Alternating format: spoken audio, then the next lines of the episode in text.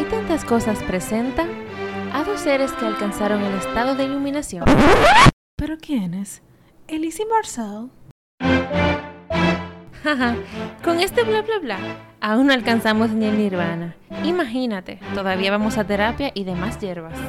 Vivimos en la incertidumbre de la vida diciendo que sí, aunque a veces quisiéramos decir que no. Por eso dedicamos este podcast para abrir el espectro a la vida. Y en este viaje nos preguntamos si tenemos esa tan llamada libertad de ser.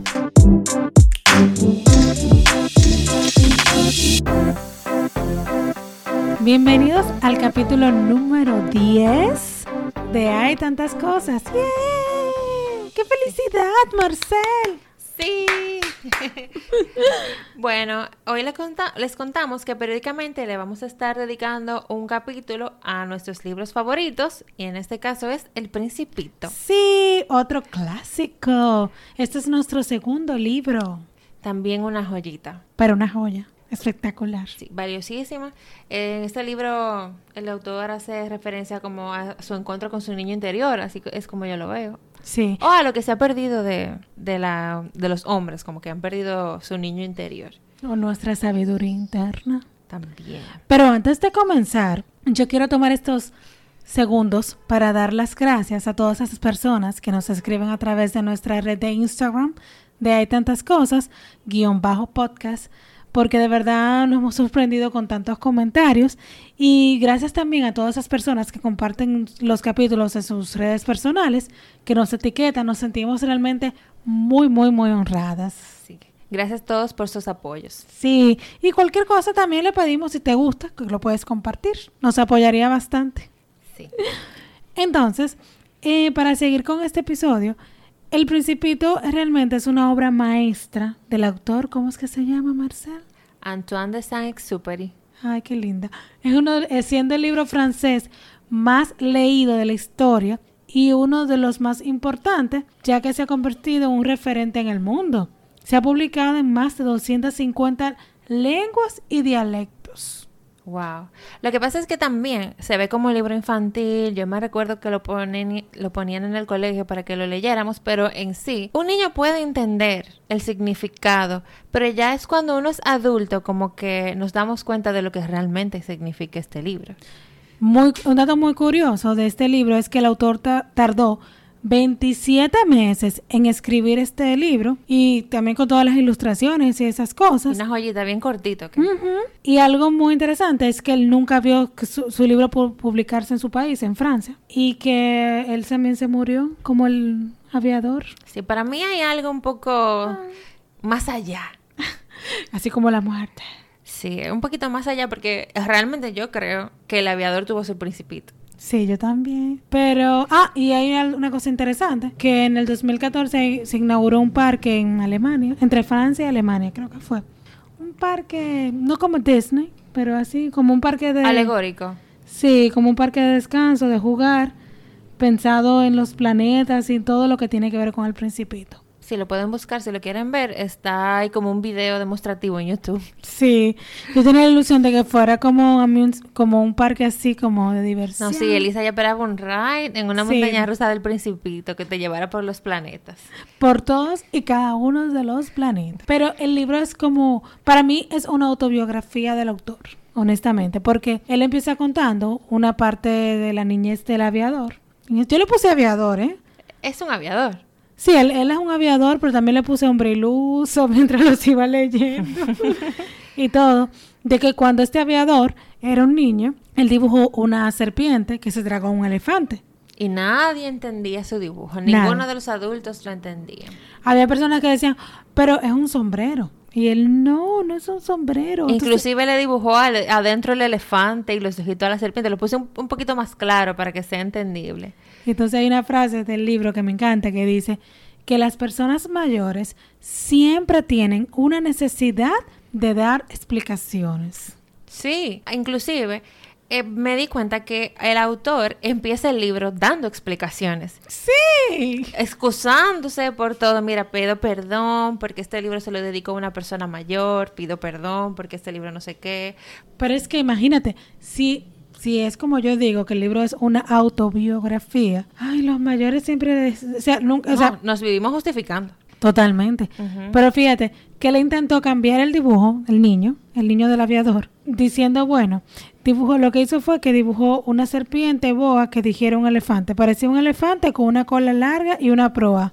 O sea, fue como muy pintoresco para los adultos y eso lo frustró mucho. Sí, entonces él marcó ahí como, porque él dice, cualquier niño entendería este dibujo. Entonces él marcó ahí como que como cuando vamos creciendo, vamos olvidándonos de nuestro niño, de que fuimos niños, como que todas nuestras prioridades tota- cambian totalmente y como que vamos dejando de lado la creatividad, El caso fue que el aviador abandonó su sueño de ser pintor. echándole la culpa a, a los que no le permitieron ser artista. Sí, se vio en la obligación de abandonar su exitosa carrera de pintor. En fin, se convirtió en un hombre razonable al ver que nadie entendía su dibujo. Pero nadie fueron los tres gatos que le enseñó el dibujo. A su familia, no más seguro. Exacto, como que al final como que la victimez que él, que él se sintió por haber hecho un dibujo feo no era su culpa, sino de las personas mayores que lo desanimaron. Sí, y tomando como válido todos los comentarios que hacían los demás sobre él sin creer en que él realmente podía ser un gran artista. Sí, entonces ya así de adulto es cuando él se encuentra con el principito. Con el principito. Así cuando él sufre un accidente en África, Sí. se despierta en medio de su somnolencia, así como que... Y él se preguntaba que qué hacía un niño con ese trajecito tan lindo el principito. Y entonces hay una frase en esta parte cuando el, el aviador se despierta que él dice, que dice, cuando el misterio es demasiado impresionante, es imposible desobedecer. O sea, cuando tú te encuentras con algo tan fantástico, tan... Que no tiene explicación. Y una cosa interesante, el principito sí entendía su dibujo del elefante que se tragó, no, de la serpiente que se tragó el elefante. No, ese niño lo entendía todo. Y que era el niño interior de él, para mí. Sí. Eso es lo que yo creo que es el libro, como un viaje a su, a su- un viaje a su interior. Sí, A su, mí. a sí. su real, a su real ser. Entonces ahí puse yo una nota, como que tal vez tenemos tantos prejuicios que no podemos ver la realidad del otro. Es imposible verla a veces. Pero de la otra persona. Sí, de la otra persona. Simple No, claro, porque tú lo ves con tus ojos. O sea, muchas veces tú, por más eh, compasivo que tú seas, tú siempre lo vas a ver de tu- desde tu experiencia. Nunca 100% tú te vas a colocar en los zapatos de la otra persona. No, y que somos incapaces de ponernos en los zapatos de los demás. Entonces, ya cuando el aviador se encuentra con el principito, él le sorprende mucho de que el principito hace muchas preguntas y cuando al principito le preguntan, él jamás contesta una. Sí. Y Pero hay de, hay de ti si tú le dejas de contestar una pregunta al principito. le da con el teque teque para que se la respondan. Hubo una parte que me llamó mucho la atención también. Es que mm, cuando ellos se conocen, él como que le explica que él estaba volando y que tuvo un accidente. Y el principito dice, ¿y tú te caíste como que de eso? De ahí, tú, te- tú estabas volando ahí en eso. Y se ríe. Y él le molestó mucho que se rieran porque para eso fue algo serio, que él tuvo un accidente. Entonces, él, hay una frase que dice, de que, me gusta que mis desgracias se tomen en serio. Ay, sí, Sí, como que el autor se molesta porque el principito se está riendo de él porque él tuvo un accidente. No se tomó muy en serio y ni de manera dramática, ni sorprendiéndose porque le pasó, porque tú sabes que cuando estamos contando un drama que nos pasó, queremos que todo el mundo reaccione en pos a ese drama. Claro, que nos apoyen, que nos... Que, De que, ay, Dios mío, ¿cómo es posible? Entonces el principito, ah, muerto de la risa porque... de esa cosa, porque tú te caíste. Ajá, y nosotros aquí sufriendo porque nos pasan las cosas y querían, y no le hacemos caso a la gente que nos que no, no, no, no toma tan en serio ese tipo de, de cosas. Ay, sí. Entre comillas. Ajá. Y cuando él empieza como a contarle todos los planetas que él visitó antes de llegar a aquí, o sea, al planeta Tierra. Pero antes de irnos a los planetas, me gustaría también recalcar eh, la parte donde hablan sobre el astrónomo turco, como que nadie lo tomaba en cuenta cuando él descubrió el asteroide B612, que es el asteroide del Principito. Ay, sí. no lo tomaban en cuenta como que por su manera de vestir o, o por lo que decía. Y luego que él cambió eso, en otro año, no me acuerdo realmente fue en el año, pero lo especifiqué en el libro, sí le creyeron de que él descubrió. Claro, o sea, lo juzgaron completamente por su forma de vestir y no por su conocimiento, la información de, de o sea, la información que él tenía para dar sobre el planeta del principito. No lo tomaron en cuenta por cómo él vestía. Eso quizá puede pasar también con en nuestras vidas. Sí, pero en esta parte, además de, eso de, de, que él habla del planeta, también hay una parte que, o sea, de, eso mismo que dice que cuando se les habla de un amigo, jamás pregunta sobre, sobre lo esencial de ese amigo.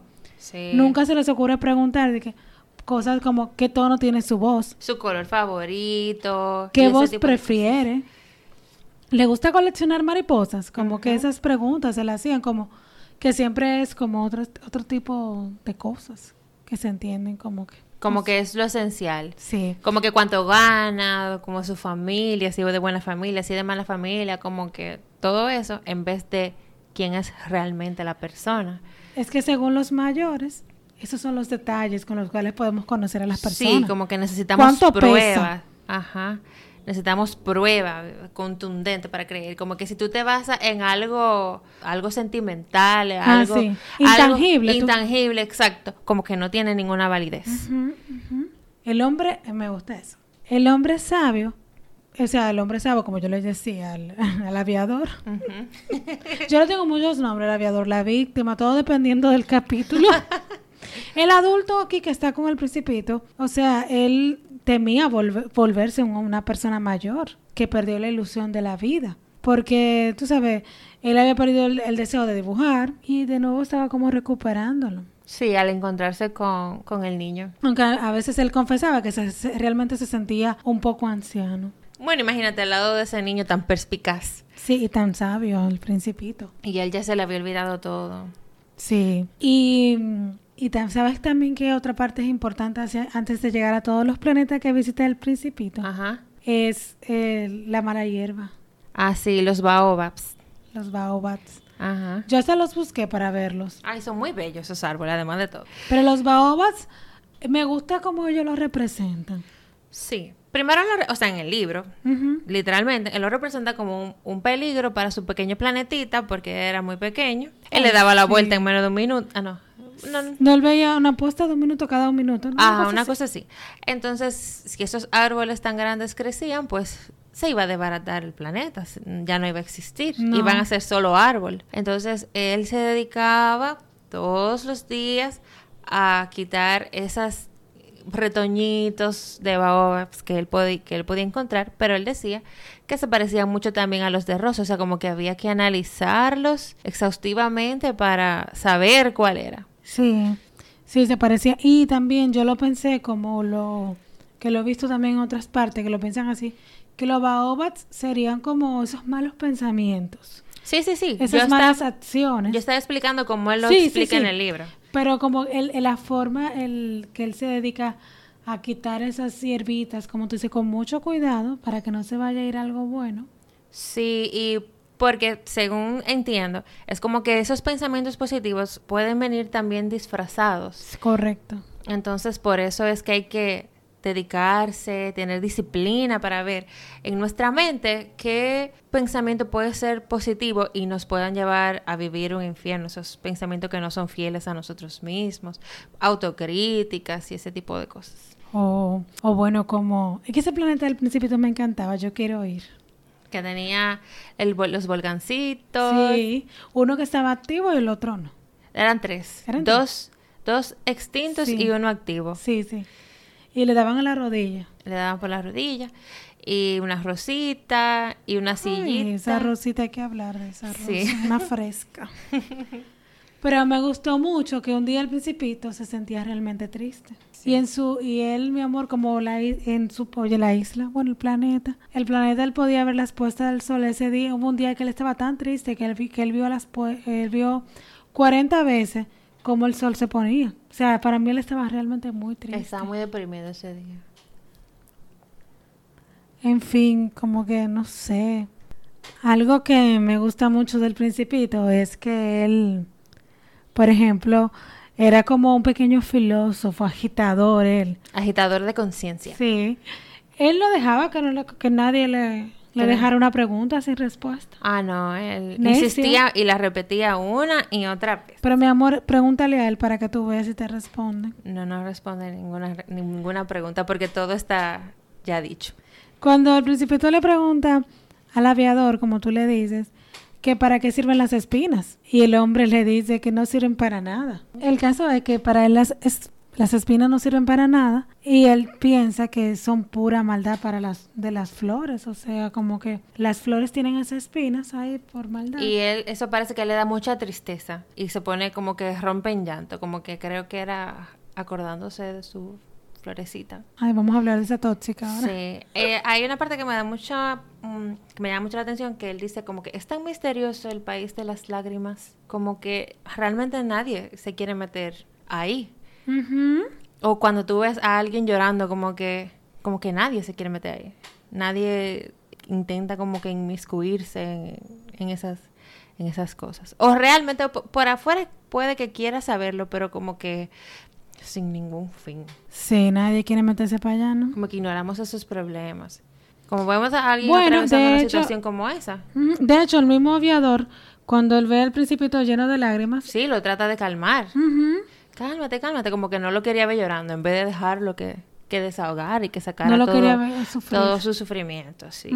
Y en ese momento, cuando el principito se pone a llorar, él eh, que empieza ahí a buscar consolarlo con un dibujo y eso, que para mí eso fue un poco de positivi- positivismo tóxico. Y para mí en ese momento el principito, esas lágrimas del principito representaban todas esas lágrimas que el aviador no había sido capaz de llorar. Y le dolía tanto verlo a él llorar, como que no, no siga llorando porque me, me mueven muchos sentimientos a mí. Sí, porque le estaba sirviendo de espejo. Sí, totalmente. Ay, las, las espinas. Ah, algo que, no, que me gustó mucho de las flores con sus espinas, que dijo el principito, es como que, que las flores no eran para nada ingenuas, porque las espinas para, son para defenderse. Para defenderse. Y nada, y seguimos con la flor. la flor es muy importante aquí, Sí, porque es su flor. su única. La que él cree que, él- que es su única flor por la cual él se siente príncipe. No, no, no. Y esa flor tampoco era que era muy modesta ella. No, pero como él la cuidó desde que vio el pequeñito eh, retoñito, la cuidaba, le hacía todo, entonces para él era súper especial. Pero es que mira, esa flor no tenía modestia. Ella se creía hermosa. Era una manipuladora. Sí. No reconocía el planeta del principito, ni tenía temores, porque imagínate, la cuidaba tanto. Sí, no, y lo, manip- la- lo manipulaba mucho, de que para que le pusiera su biombo arriba, de que tosía. Ella no podía pedir directamente, mira, por favor, tú me podías poner, por favor, para yo protegerme. No, ella tenía que hacerse la que se estaba muriendo, la víctima, para que él entonces actuara. A mí me, da mucho, me llama mucho la atención porque el principito no entendía ese tipo de manipulaciones. No, no, no, no. Entonces él se lo encontraba como que muy extra, muy, se lo encontraba súper extraño, hasta, hasta un punto que él huye de allí. Bueno, de hecho, él dice, debí juzgarla por sus actos y no por sus palabras. Porque como tú dices, ella decía, nunca pidió el biombo, pero ponía ella a llorar. Entonces él debió juzgarla por eso que ella hacía, en vez de por las cosas que le decía. Y así. Y ahí fue que... Y me encantó cuando él organizó el escape del planeta. O sea, el último día, cuando él se decidió ir, él le pareció tan dulce todo lo que hacía, como que la última vez. Ahí que- empezó a reconocerlo. Ella dice de que eh, debí apreciarte más, algo así, porque. Bueno, ella le dice, si yo te quiero, le dijo la flor, ha sido culpa mía que tú no lo sepas. Claro. Por eso, por eso ya no tiene importancia. Tú, le dice ella, la flor al principito, has sido tan tonto como yo. Trata de ser feliz. Como que ella me supo como que ya se le acabó su reinado. Exacto. Yo entiendo que la flor en este libro representa como el ego.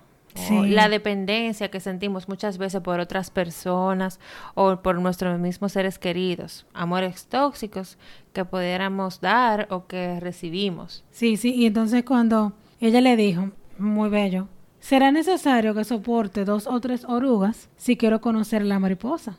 Sí, ella ahí como que fue que eso es también como que como que ver eh, lo que tienes antes de perderlo, valorarlo. No, y como que para yo poder ver la magnificencia tengo que ver las orugas. No puedo ver, o sea, las mariposas. Para poder crecer tiene que pasar también por situaciones situaciones duras. Ujú. Y entonces nada. Ah, y, y se lo dijo ahí. En cuanto a las fieras, no les temo, yo tengo mis garras. Ah, ya O tiene sus espinas para, para Por defenderse. eso, sus, sus espinas eran las garras. Por lo menos no lo estaba reteniendo, lo estaba dejando. sí, ella se como que libre. se limpió. Se serenó. tóxico. Ujú. No, porque ella sabía ya lo que le venía.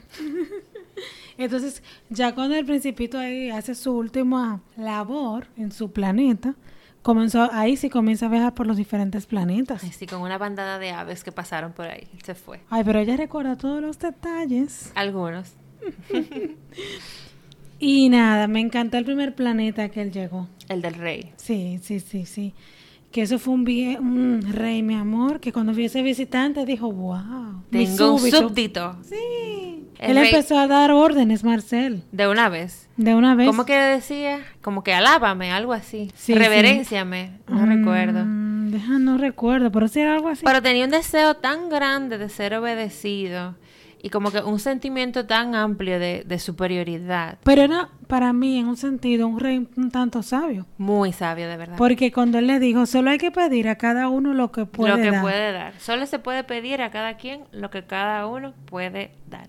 Entonces, él pedía cosas obvias. Sí, pero era sabio, que no pedía una estupidez. Exacto, porque él decía como que no le puedo pedir a un... No le puedo pedir a un, a un marinero que sea una gaviota, algo así, era más o menos... No recuerdo ese detalle, pero yo sé que él pedí, decía como que él no podía pedir eso porque si el otro no lo cumplía, el, cu- el culpable era él, por pedir cosas que para el otro eran imposibles. No, y por ejemplo, como Platón. Eso me recuerda mucho a Platón. Que para él la justicia es darle a cada quien según su naturaleza. Exactamente. Entonces, como que él le pedía al sol, ponte, pon- dame una puesta de sol, pero a tu hora, a la hora que el sol se iba a poner. No, no le pedía al sol lluvia. Exacto. Entonces, el principito se decepcionó porque él creía que era el rey de todo, porque según él se decía que era el rey de todo lo que había ahí. Entonces dije, ay, me encantan las puestas de sol, por favor, ¿me podrías dar una? Ah, Entonces sí, le voy a ordenar al sol que me dé una puesta de sol, pero entonces el sol no le da la puesta de sol. Él dice, pero yo la quiero ahora, di que no. Y le dice a la hora, en tantos minutos o en tantas horas es que vas a tener tu puesta de sol. respetando la Claro, naturaleza. y ahí es que él explica que él no le puede pedir a cada quien, o sea, que él solamente le pide a cada quien lo que puede dar. También en la parte que le habla del juicio, que él dice, es mucho más, es mucho más difícil juzgarse a sí mismo que juzgar a los otros. Si consigues juzgarte a ti mismo, eh, o sea, juzgar a los otros, como que ya tú eres un hombre mucho más sabio. Si consigues juzgarte rectamente, eres un verdadero sabio. Ese rey estaba muy cosa, aunque lo mandara que le diera reverencia, él estaba de lo más claro. Sí. Ahora que estaba solo ahí le tocó aprender. Y luego cuando él llega al segundo planeta, el planeta del vanidoso. El que le gustaba que le aplaudieran.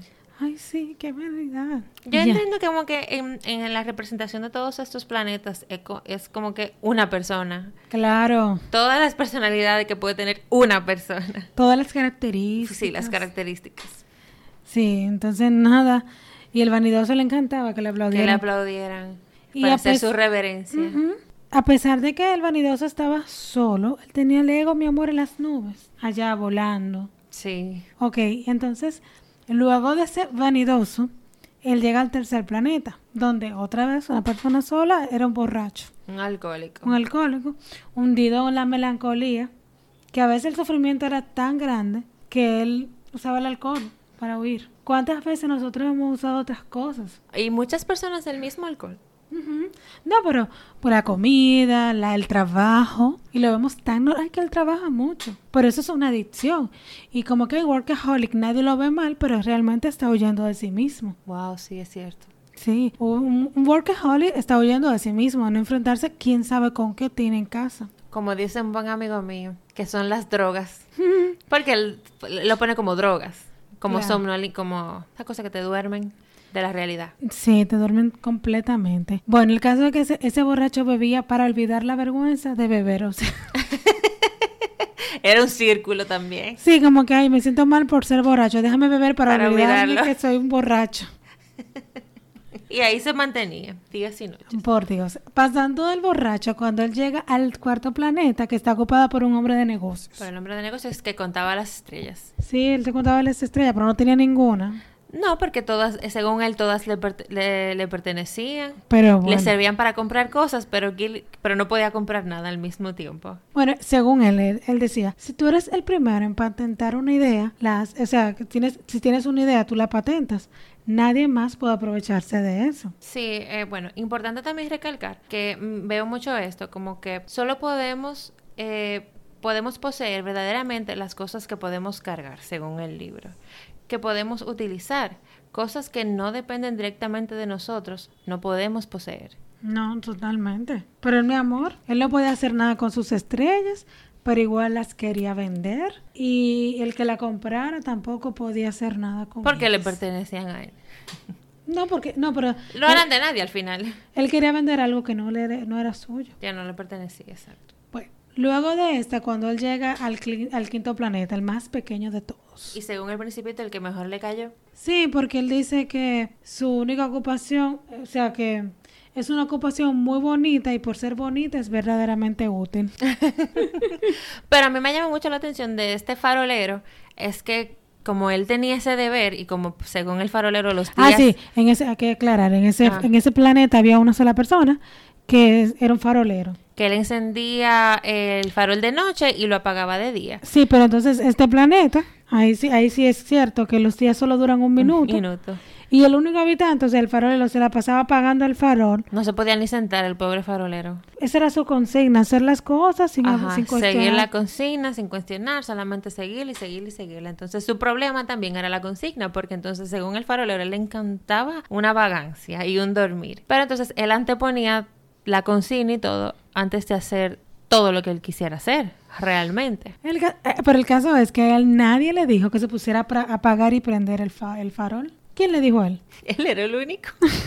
Bueno, de tan único que era, él estaba tan ocupado que él no tenía tiempo para tener otro habitante en su planeta. Y ya tú sabes.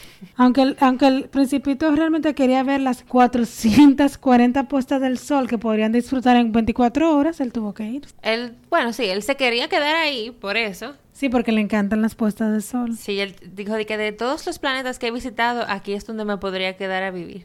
Nada más por las puestas. Pero no cabía con ese loco ahí apagando y prendiendo el faro. Luego él llegó al sexto planeta, que era el planeta más grande de los que él había visitado. Y ahí se encontró con el anciano. Con el geógrafo. Sí, a ese me encanta porque es tan teórico. Esa es la parte nuestra para mí que habla el libro, que representa eh, cuando alguien más nos trae información, se la creemos y escribimos basándonos en la experiencia de otra persona. Y, En lo, vez de- firma- y de- lo- y lo firmamos con sangre. Claro, en vez de experimentar con nuestra propia experiencia. Sí, sí.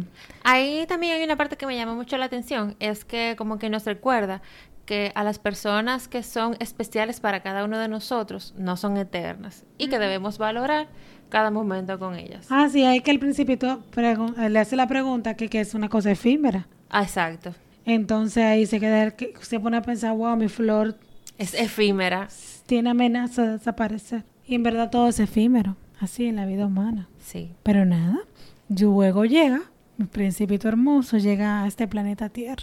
Sí, porque el geógrafo se lo recomienda. Sí, porque tiene tantos conocimientos. Ay, esa parte del geógrafo. Tal y tal cosa le pregunta cómo saberlo, nunca he estado allí. sí, entonces cuando él llega al planeta Tierra, dice que allí la vida se multiplica en seis. Los falore- faroles hacen sus fiestas, los más holgazanes son los que están en el polo norte y en el polo sur, pues solo tra- solamente trabajan dos veces al día. Sí, según él, dice como que el planeta está lleno de todos los habitantes de todos los planetas. O sea, como que la Tierra está llena, multiplicado por todos los habitantes. Exacto, o sea, como que si él se encontró un rey, ahí hay un montón de reyes, o sea, un planeta Si con un ahí, rey. si ahí se encontró un vanidoso, aquí hay miles, millones de vanidosos. Y así sucesivamente, Y el- y de borrachos, Cartógrafos. de consignosos, de faroleros. El caso fue que surge el famoso encuentro entre el, el aviador en África cuando la... Sí, pero yo creo que el, primer se el primero se encuentra con la serpiente. Mm, sí. Lo que pasa es que... Sí, él se cu- cuando él llega aquí, al- a la tierra, él se encuentra primero con la serpiente, quien le ofrece devolverlo. Sí. Él acabando de llegar, ella le ofrece devolverlo y en ese caso como que lo buscara en el momento que se quería devolver y él le dice como que un año, no sé. Entonces eh, la, la serpiente en el libro como que se representa como la muerte. Sí, totalmente. La muerte así rápida. Sí, la muerte del cuerpo físico. Ese misterio que Mm. los hombres no conocen hasta que les llega la hora. Pero, ah, bueno, sí, antes también de encontrarse con, con el aviador, él se encuentra con la serpiente, con el zorro, pero primero él se encuentra consigo mismo, cuando él empieza a vocear. En, a el, gritar. en los ecos de las montañas. Sí, y simplemente se escucha su eco. Y entonces ahí él piensa, los hombres carecen de imaginación y no hacen más que repetir los que se le- lo que se le dice. Wow. Pero más que eso, demasiado sabio ese principito. Ahora dime, con los influencers, los hombres nada más repiten lo que se les dice Ay, y Dios. copian todo.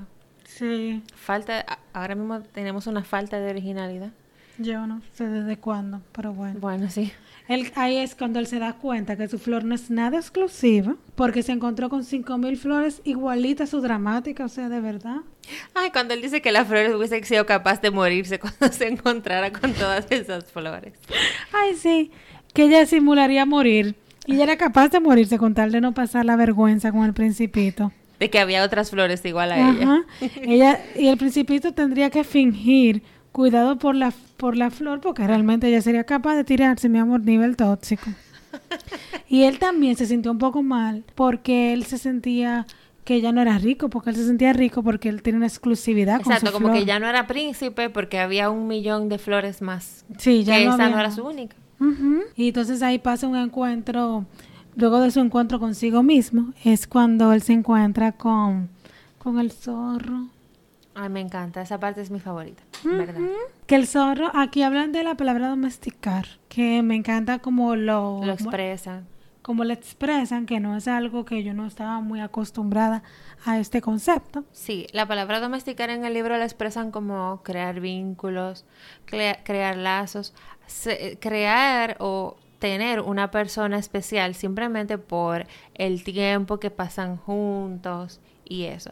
Es muy valiosa esta conversación realmente porque hablan de crear hábitos, de crear ritos, de sacralizar las cosas. Bueno, al final es como lo dice, solo se conoce lo que uno domestica, es decir, lo que uno Cuida. lo, que uno cuida, co- o sea, ya sea a uno mismo o a los demás. En un hábito, por ejemplo, yo me cuido de, de hacer ejercicio siempre, todos los días, y yo me estoy domesticando para que esto, y es lo que tú, como mencionaste en un principio, esto crea un vínculo en mi vida, conmigo y con los demás. Sí, claro. También, o sea, más que eso, pone como que la importancia de tener, entiendo yo, obvio, como la importancia de tener amigos, de tener como un círculo o alguien especial en, en la vida.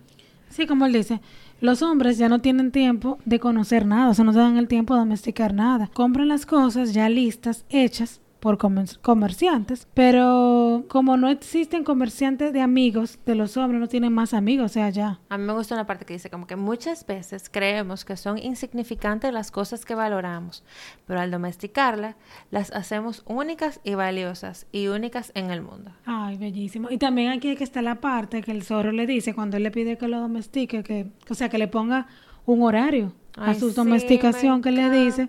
Si vienes, por ejemplo, a las 4 de la tarde, a partir de las 3 empezaré a ser feliz. A medida que se acerque la hora, me sentiré más, fe- eh, como que se sentirá más feliz.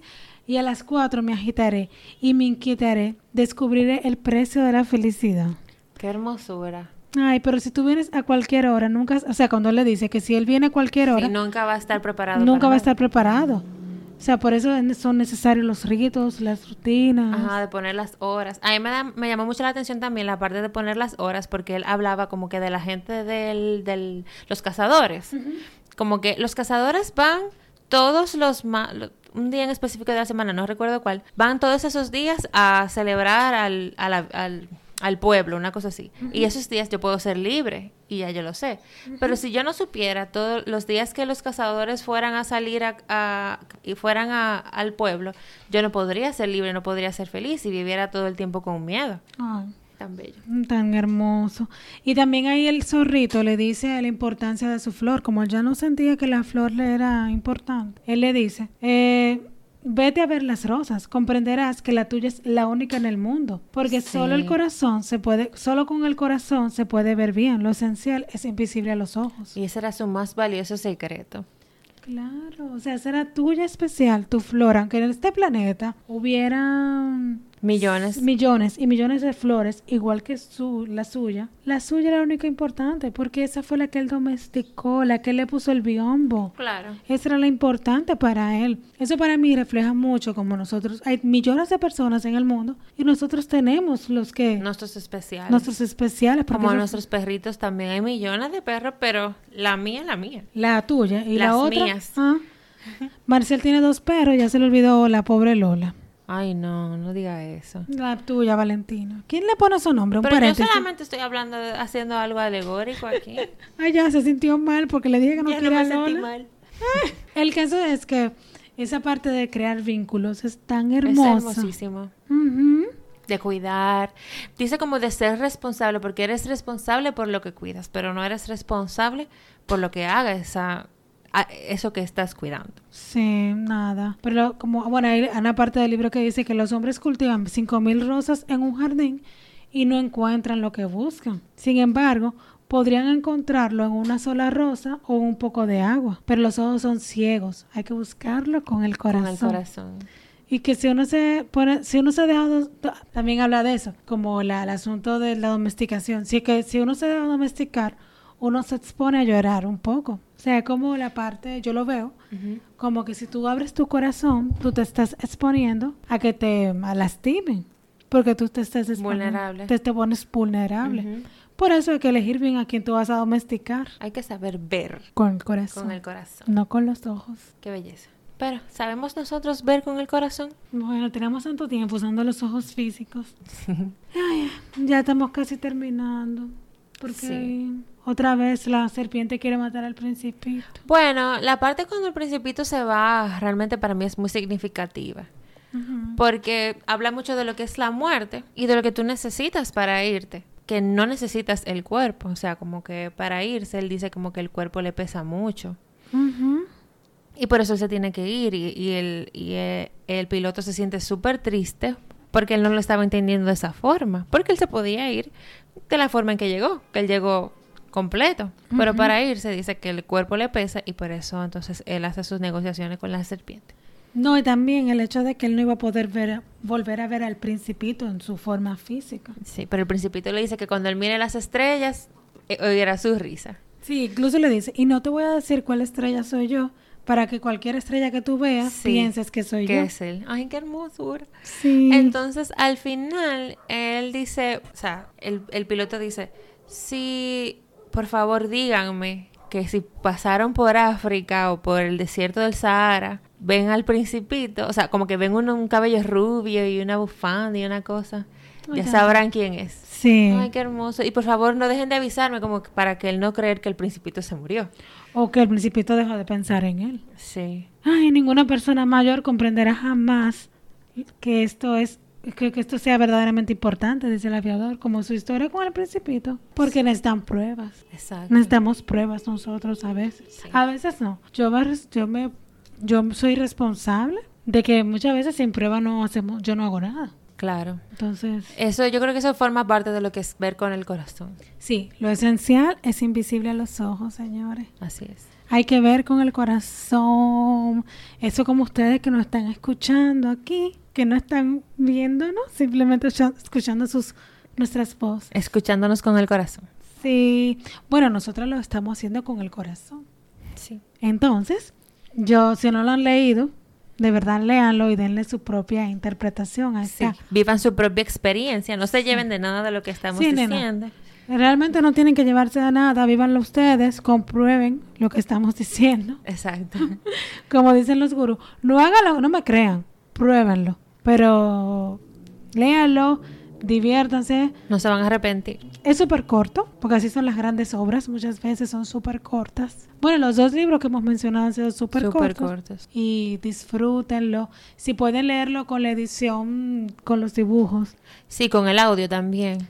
Sí, pero sí, el audio y el dibujo y con las páginas con dibujos Sí. se van a disfrutar porque ya yo tengo mi principito así bellísimo con sus rizos dorados. Sí, muy, muy, muy hermoso el libro realmente. Sí, muy bello. Bueno, si tienen algún comentario sobre esto o más, ya saben que nos pueden encontrar en nuestra eh, red social, redes. También estamos en Facebook, hay tantas cosas. Hay tantas cosas, underscore podcast. Ajá, O hay tantas cosas, guion bajo podcast. Bueno, eh, muchas gracias por escucharnos Sí, desde el muchas fondo gracias. de nuestros corazoncitos. Sí. Eh, estuvieron con ustedes Marcel de León. Y Elisa Espinal, nos vemos en la próxima. Chao.